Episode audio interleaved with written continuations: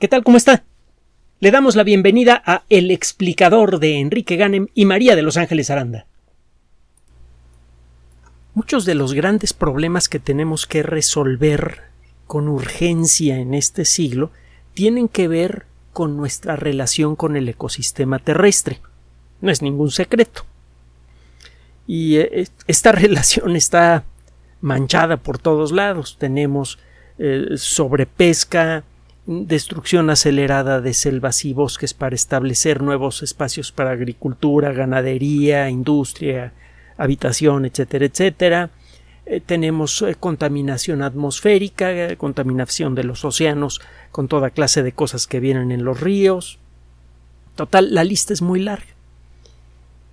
Y si usted apela a lo que se escucha en medios de comunicación masiva, generalmente va a encontrar información incompleta y eh, muchas veces algo distorsionada. Es algo que nos empezó a quedar eh, eh, más que claro hace muchos años Ángeles y un servidor por la experiencia que tuvimos en estos medios. Y es una sensación que se refrenda al ver la diferencia enorme que hay entre los comentarios que escucha usted en las emisoras oficiales de muchos países del mundo, no solamente de México, y los compara con los comentarios de algunas personas que de manera independiente, como nosotros, le, eh, lleva información a través del Internet. El Internet ha resultado ser, en ese sentido, una verdadera bendición. Usted puede escuchar la realidad de las cosas y no la versión editada, eh, cuidadosamente mm, expulgada de la realidad que frecuentemente escucha usted en televisoras y emisoras de radio oficiales. Con oficiales nos referimos no necesariamente a aquellas controladas por un Estado, sino a aquellas controladas por una corporación, que puede ser un Estado o una empresa privada. El resultado final es el mismo. Tenga usted el caso de los plásticos. Se trata de un problema ambiental realmente muy serio, muy, muy grave. La contaminación en, los mares es tan grande que ya no es posible taparle el ojo al macho, como decimos aquí en México, tratar de hacer como que el problema no existe. Hay unas islas enormes de plástico en el Pacífico y en el Atlántico que ocupan una superficie mayor a la de algunos países, y no pocos, por cierto. Algunos de esos plásticos van a tardar siglos en degradarse. Muchos de esos plásticos, si se les permite degradarse de manera natural, liberan sustancias peligrosas, que pueden tener un efecto muy grave no solamente en el lugar en donde se degradan, sino incluso a miles de kilómetros de distancia. Los plásticos que se están degradando en el Pacífico pueden afectar el funcionamiento de su sistema hormonal aquí en México o en Europa o en Asia. Ahorita le vamos a decir eh, por qué. Ahora, le hemos comentado que gracias a su generosa atención, que es la que le da sentido a este espacio, y de manera especial gracias al generoso apoyo de las personas que eh, eh, nos ah, ofrecen su, su ayuda económica vía Patreon y vía PayPal, es que nosotros nos vemos naturalmente obligados a traerle buenas noticias. No porque queramos de nuevo taparle el ojo al macho, sino para decirle que incluso para los problemas más grandes que pueda enfrentar una persona o una especie, siempre hay solución si se tiene a la ciencia de su lado. Ahí le va la historia de hoy que está bien sabrosa. El cloruro de polivinilo o PVC es uno de los plásticos más producidos del planeta. De hecho, es la tercera forma de plástico más común en el planeta. Un plástico es un polímero sintético. Los polímeros son moléculas que están hechas de monómeros. De manera similar a la forma en la que construye usted un castillo con piezas de Lego. Las piezas individuales son los monómeros y el castillo es el polímero. Y con el mismo tipo de polímeros puede construir muchos castillos diferentes. Lo mismo pasa con, con eh, eh, los polímeros naturales como las proteínas o los polímeros sintéticos. A los polímeros sintéticos se les da el nombre genérico de plástico porque son materiales que se les puede dar la forma que usted quiera. Son materiales que en muchos casos se pueden deformar, sea por calor, presión eh, o por sustancias químicas, y les puede dar literalmente la forma que a usted se le antoje. Eso es lo que significa plástico. Plástico significa eh, flexible, maleable, que usted puede darle la forma que quiera. El término plástico es genérico. Hay muchos materiales que caen en esa categoría. El tercer tipo de plástico más fabricado en el planeta es el cloruro de polivinilo. No es un eh, producto nuevo, fue eh, sintetizado por primera vez por un químico alemán Eugen Baumann en 1872, que raro. Los alemanes, eh, sobre todo en el siglo XIX, desarrollaron una relación eh, amorosa verdaderamente trascendente con la química. El, eh, el cloruro de polivinilo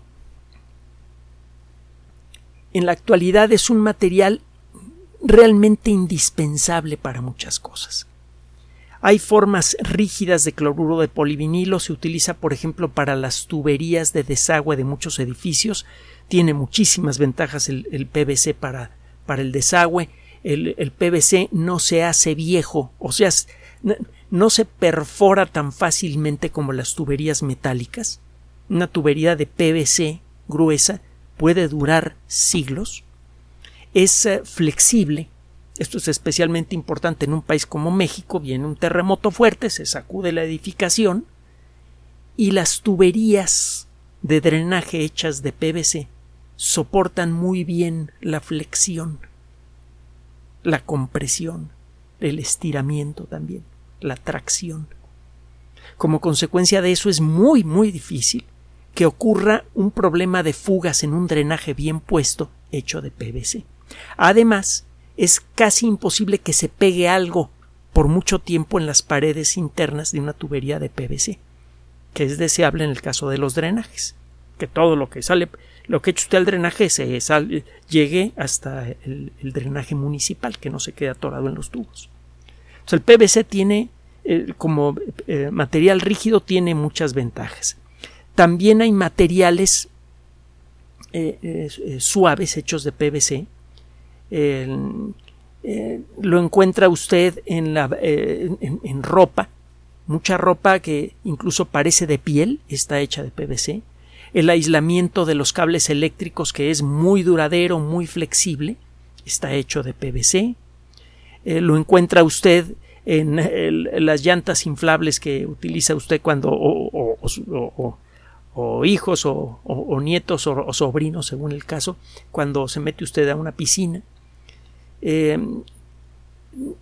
usted puede mezclarlo con otros materiales como el algodón para producir eh, eh, pues materiales que soportan muy bien el contacto con el exterior. Por ejemplo, toldos.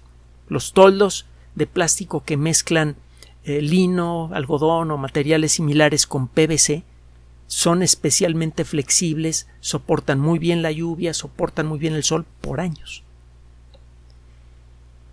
la cantidad de aplicaciones que hay eh, para el PVC es eh, enorme. Hay eh, cartas para, para, jugar a la baraja, materiales para envolver comida, botellas de plástico, muchas ventanas especialmente buenas para aislar al interior del exterior en una, en una edificación están hechas de PVC muchas ventanas de vidrio doble que son especialmente buenas para evitar que se salga el calor en, en el invierno y que entre en el verano, tienen PVC.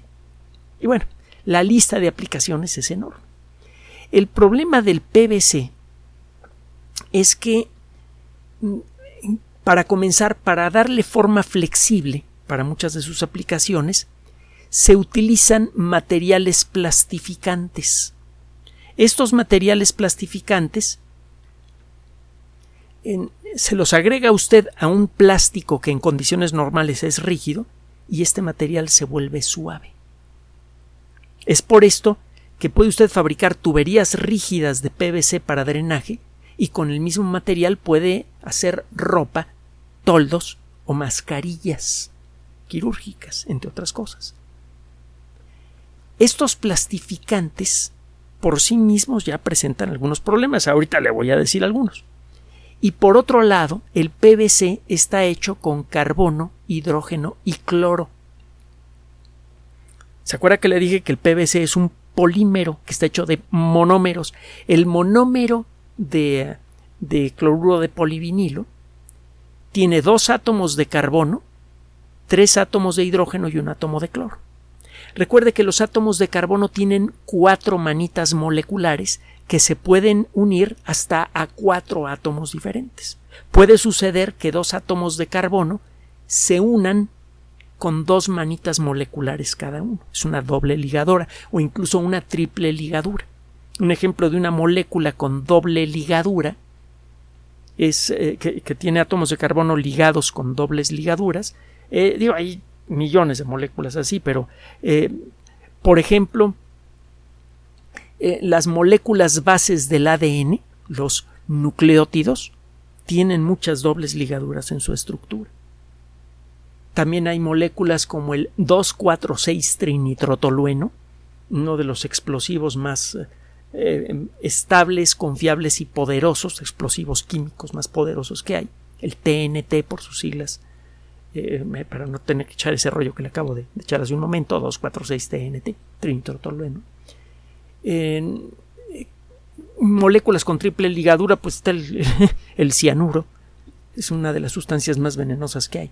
Bueno, el caso es que el átomo de carbono puede ligarse hasta con cuatro átomos diferentes. El monómero de cloruro de polivinilo tiene como eje dos átomos de carbono unidos con una manita molecular. Eso significa que a cada átomo de carbono le sobran tres manitas moleculares. En uno de los dos carbonos, dos de esas tres manitas moleculares están ligadas a sendos átomos de hidrógeno. Un átomo de hidrógeno para cada manita molecular. En el otro átomo de carbono, una de las manitas moleculares está ligada a un átomo de hidrógeno y el otro a un átomo de cloro. Si usted hace cuentas, verá que a este paquetito de átomos, este paquetito de seis átomos, le sobran dos manitas moleculares que le permiten ligarse de un lado y de otro a otros paquetes moleculares iguales. Esto es lo que permite engarzar estos paquetes moleculares y crear fibras moleculares que luego se pegan unas a otras y forman una especie de eh, como de cabello enredado y a ese rollo de fibras moleculares eh, es a lo que le llama usted PVC. En realidad el nombre es el que se utiliza para referirse al monómero. Bueno, el, monómero de, de PVC es el cloruro de vinilo. Y cuando tiene muchas moléculas engarzadas, dice usted que tiene cloruro de polivinilo estábamos hablando de por qué es especialmente agresivo el, PVC. Decíamos que se utilizan plastificantes para hacer muchos de los productos basados en PVC y los plastificantes son naturalmente peligrosos. Y también en la presencia de este átomo de cloro en el PVC hace muy difícil su reciclado en términos normales. Para reciclar muchos plásticos usted tiene que calentarlos. Si usted calienta PVC, el átomo de cloro se suelta rápidamente, se pega a uno de los átomos de hidrógeno que también se sueltan de la molécula y se forma cloruro de hidrógeno o ácido clorhídrico. El ácido clorhídrico es una sustancia muy agresiva. Si usted calienta un poquito el PVC, más allá de una cierta temperatura, se empieza a soltar una cantidad muy importante de ácido clorhídrico que es peligrosísima. Le puede quemar la, la, córnea y se queda usted ciego, le puede quemar la piel, le puede quemar los pulmones y se muere. Es, es una sustancia de uso delicado. El reciclar PVC es casi imposible porque usted mete grandes cantidades de PVC para procesarlo, A la hora de calentarlo se desprenden cantidades eh, brutales de ácido clorhídrico y se desprende el material, ese material muy rápido. Ese ácido clorhídrico puede carcomer a la, estructura metálica en donde está usted realizando este proceso. Si se genera pronto mucho ácido clorhídrico es muy difícil mm, capturarlo para poder procesarlo después. Eh, esto hace muy difícil el proceso del PVC de arranque. Pero además cuando usted calienta el PVC, los plastificantes de los que hablábamos hace un momento se sueltan también. Existen muchas moléculas que sirven para suavizar plásticos, es decir, hay muchos plastificantes.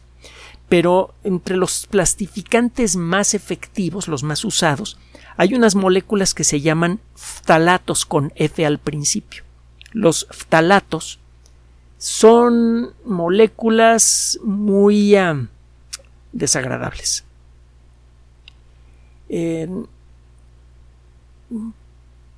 aproximadamente el 70% de los plastificantes que se utilizan para suavizar todo tipo de plásticos pertenecen a esta categoría, la de los ftalatos. Los ftalatos son moléculas que en pequeñas cantidades pueden descomponer a nuestro sistema hormonal. Pueden afectar el funcionamiento de la tiroides, pueden afectar eh, eh, la forma en la que el cuerpo responde a las hormonas del crecimiento y también a las hormonas reproductivas.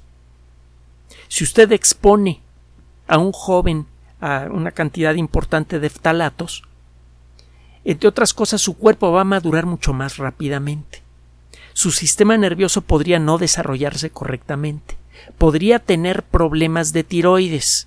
Hay muchos problemas diferentes de tiroides y algunos de ellos pueden ser muy desagradables y aunque tengan tratamiento, como el hipertiroidismo, pues eh, de aquí a que la familia se da cuenta que la niña o el niño tienen hipertiroidismo, pues pueden eh, ocurrir algunos problemas muy serios que a veces pueden arrastrarse por el resto de la vida. una afectación en la hormona del crecimiento puede producir un crecimiento descontrolado, alterado del cuerpo. Y eh, eh, la presencia de hormonas reproductivas, bueno, de una sustancia que afecta al sistema de hormonas reproductivas de una persona, puede, entre otras cosas, promover cáncer. Los, los ftalatos son moléculas muy duraderas, no se descomponen con facilidad y en pequeñas cantidades pueden producir ese efecto. Entonces, en,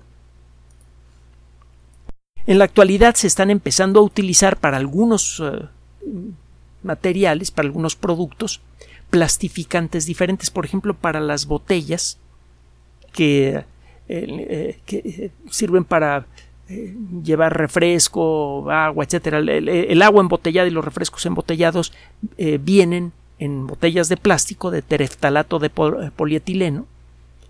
Y bueno, el problema de esta sustancia, escuche usted el nombre tereftalato, es que pueden soltar pequeñas cantidades de, este tipo de sustancias que pueden tener un efecto negativo en la salud. Este efecto puede ser em, indetectable al principio, solo cuando consume usted a lo largo del tiempo eh, productos que tengan pequeñas cantidades de ftalatos es que empieza a aparecer algún problema en su cuerpo. Para eso, para cuando se da usted cuenta, el problema ya puede ser muy serio. Ese no es el único problema del PVC. Si usted calienta el PVC para tratar de reciclarlo, eh, se pueden llegar a formar unos compuestos que son especialmente eh, desagradables. Las eh, policlorinadas. O para darles el, apodo más común que se les da estas sustancias, las dioxinas. Una pequeña cantidad de dioxina puede producir efectos graves en la piel aparece una forma de acné que se llama cloracné, que es especialmente agresiva y difícil de curar. Puede tener efectos graves en varios órganos, por ejemplo, en, eh, el hígado, en los riñones, y eh, incluso en, pequeñas cantidades, eh, la dioxina puede producir cáncer. Nos dimos cuenta de esto porque las dioxinas pueden ser producidas con facilidad cuando se manejan compuestos que cosas que tengan cloro. Y algunos de los agentes defoliantes que se utilizaron en la guerra de Vietnam tenían cantidades importantes de dioxinas. Tanto las personas que estaban abajo de los aviones que dejaban caer estos agentes defoliantes como los tripulantes de esos aviones quedaron expuestos a cantidades importantes de dioxina y muchos desarrollaron cáncer y un montón de otros problemas en los años que, siguieron. Eso sirvió para eh, llamar la atención del público sobre la causa de estos problemas, descubrimos que eran las dioxinas y para entonces ya era muy tarde, ya había muchísimas personas afectadas. Bueno, en la actualidad tenemos que ser muy cuidadosos con la forma en la que eh, procesamos productos que tengan cloro porque si no los procesamos de la manera correcta, se pueden formar dioxinas. Y las dioxinas, al igual que los ftalatos, pueden permanecer mucho tiempo en el ambiente y como le decía, al igual que los ftalatos, en pequeñas concentraciones pueden producir un daño importante. Entonces son dos características muy desagradables, son moléculas que no se degradan eh, fácilmente y en pequeñas cantidades hacen daño.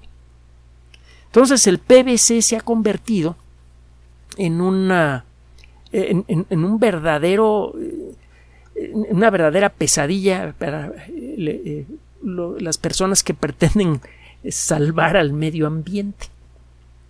Es un problema muy severo el, el de el PVC. De arranque es muy difícil de reciclar. Y el problema es que, encima de todo, casi no se recicla nada incluso en los países más avanzados. En los Estados Unidos no han podido rebasar el 9% en el reciclado, es decir, que solamente el 9% de todos los materiales por peso, el 9% de todos los materiales de plástico que son generados en un año son reciclados. Lo demás va a parar a vertederos. Y eh, encima de todo, mucho de lo que se llama reciclado no merece ese nombre.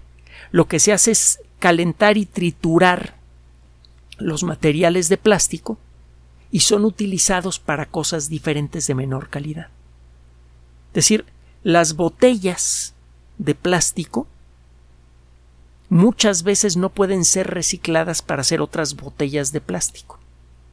Puede usted utilizar esas botellas de plástico procesadas para hacer suelas de zapato,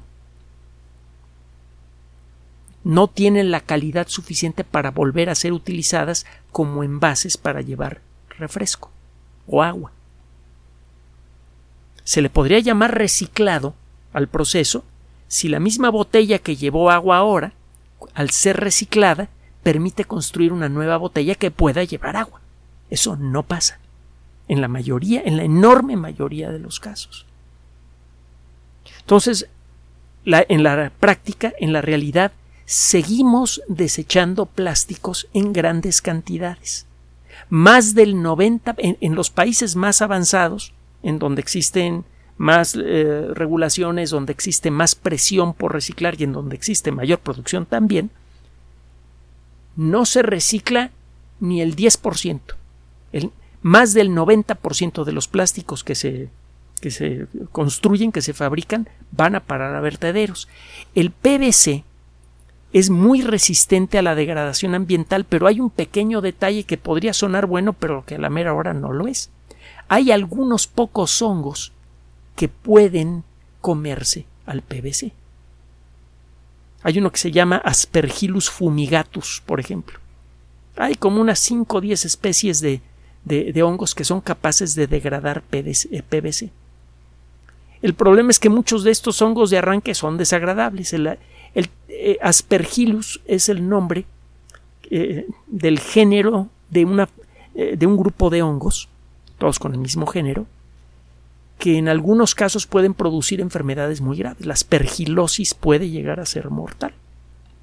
Entonces, de arranque, que estos plásticos puedan degradarse por la acción de Aspergillus es, no es muy buena noticia que digamos. Y además, durante el proceso de degradación del PVC, estos hongos liberan a losftalatos y pueden llegar a facilitar la creación de pequeñas cantidades de dioxinas, sobre todo si el proceso de construcción de ese plástico no fue el correcto. De arranque ya llevan dioxinas estos plásticos y estos hongos a la hora de destruirlos liberan las dioxinas.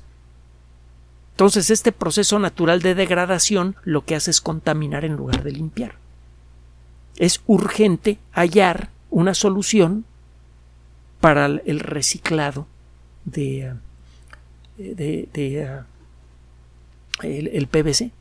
Ah, y por cierto, que no se me olvide, hasta los famosos discos viejos, los discos negros de vinilo, están hechos de PVC. El, el, material que le llamamos vinilo es en realidad PVC con plastificantes y otras cosillas más. Bueno, regresando al tema. ¿Cuál es la buena noticia? Hasta ahorita parece que ya debe estar usted espantada o espantado según el caso de, lo que le estoy comentando. Calma, calma, calma, calma.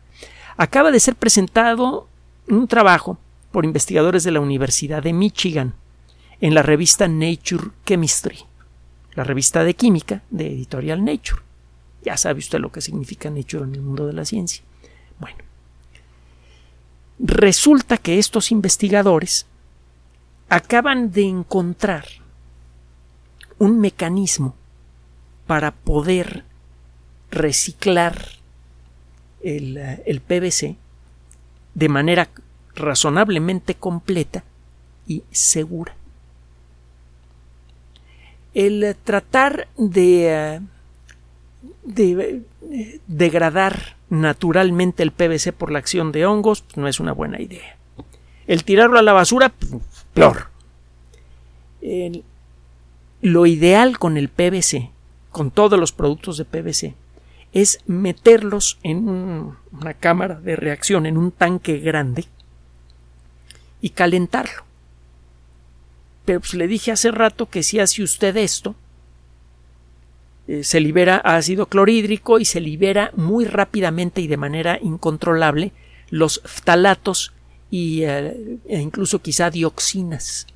El tanque se vuelve un lugar excepcionalmente venenoso y el procesar esos venenos diferentes que quedan en el tanque se vuelve muy difícil. Bueno, este grupo de investigación utilizó una técnica diferente.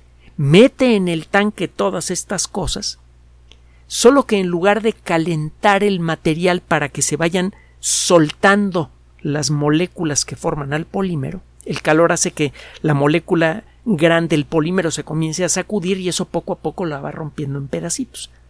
Es como agarrar una cadena y empezar a sacudirla con mucha fuerza hasta el punto que se le empiezan a caer los eslabones.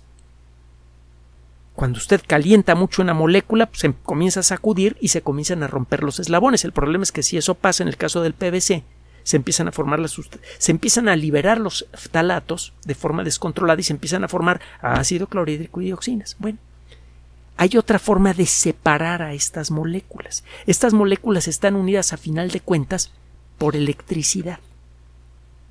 Para que dos átomos se junten tienen que intercambiar electrones. Y mientras esté, esté ocurriendo este intercambio de electrones, las moléculas van a seguir íntegras, los átomos van a seguir unidos. Si usted mete electricidad, está usted metiendo electrones que pueden ocupar, que pueden romper estos enlaces químicos. ¿Qué pasa, por ejemplo, cuando un átomo de oxígeno se une a un átomo de hidrógeno? El electrón del átomo de hidrógeno empieza a hacer una figura parecida a un, número 8. Estoy simplificando mucho las cosas aquí, pero bueno. Ese electrón empieza a llevar a, a trazar una órbita con forma de número 8 que tiene como ejes al átomo de oxígeno y al átomo de hidrógeno. El electrón le da una vueltecita al átomo de hidrógeno, luego le da una vuelta al átomo de oxígeno y luego regresa al átomo de hidrógeno. Es un poquito más complicada la cosa en, la vida real. El, átomo, eh, el electrón se pasa más tiempo del lado del átomo de oxígeno que del lado del átomo de hidrógeno, pero es otro rollo, otro día lo platicamos porque también es bien interesante. El caso es que si usted quiere romper la molécula de agua, tiene que conseguir de alguna manera que el oxígeno que tiene ganas de agarrar electrones pueda agarrar un electrón que no sea el electrón del hidrógeno. Si usted mete un electrón más en esta unión, el átomo de oxígeno de pronto se queda con un electrón más que quería agarrar de principio. Los átomos de oxígeno tienen avidez por electrones y pueden agarrar hasta dos electrones de cualquier átomo menso que, que esté por allí que se deje. El átomo de hidrógeno no se puede soltar porque el átomo de oxígeno tiene una carga eléctrica de más, es negativo, y el, el átomo de hidrógeno que perdió su electrón tiene ahora una carga eléctrica positiva. Las cargas eléctricas iguales se atraen, los átomos se quedan pegados. Si usted mete un electrón más, de pronto el hidrógeno ya tiene el electroncito que le hacía falta, queda eléctricamente neutro y se suelta de la molécula. Y el oxígeno no trata de quitarle el electrón al átomo de hidrógeno, cuando todavía lo tiene cerca, porque ya recibió un electrón de más. El átomo de oxígeno se queda contento porque ya tiene su electrón robado y el átomo de hidrógeno se puede ir. Usted puede romper moléculas metiéndoles electricidad. A lo largo de los años se ha desarrollado toda una eh, disciplina dentro de la química que busca construir reacciones químicas complejas utilizando este principio. Si usted mete electricidad en las condiciones correctas, puede o romper uniones entre átomos o crearlas. Y con esto puede usted construir moléculas a voluntad. Sin tener que utilizar calor, sin tener que utilizar sustancias químicas peligrosas como catalizadores, por ejemplo el ácido sulfúrico, etcétera, etcétera. Es toda una eh, eh, eh, disciplina por, por merecimiento propio, la electroquímica con sus propios principios, sus propias técnicas. Es, es, una técnica muy. Es, una rama de la química que ya tiene mucha fuerza, pero sigue en desarrollo. Bueno, eso es lo que hicieron los investigadores. Por cierto, el trabajo es dirigido por una dama. Otra vez. Me gusta señalar esto con frecuencia para porque entre los muchos problemas que necesitamos corregir en la sociedad mundial, está el de, la discriminación en cualquiera de sus formas. Y una de las más comunes todavía es la, discriminación de género. Eh, nos falta todavía por ver eh, trabajos de investigación eh, firmados por, por una mayor diversidad de personas en este sentido, pero estoy seguro que no va a tardar mucho en, en empezar a ocurrir esto. Bueno, el caso es que lo que encontraron estos investigadores es que si empiezan a meterle electricidad a, esta, a este paquete de PVC por reciclar, pues también se empiezan a soltar eh, moléculas de ácido clorhídrico y también se comienzan a soltar los ftalatos.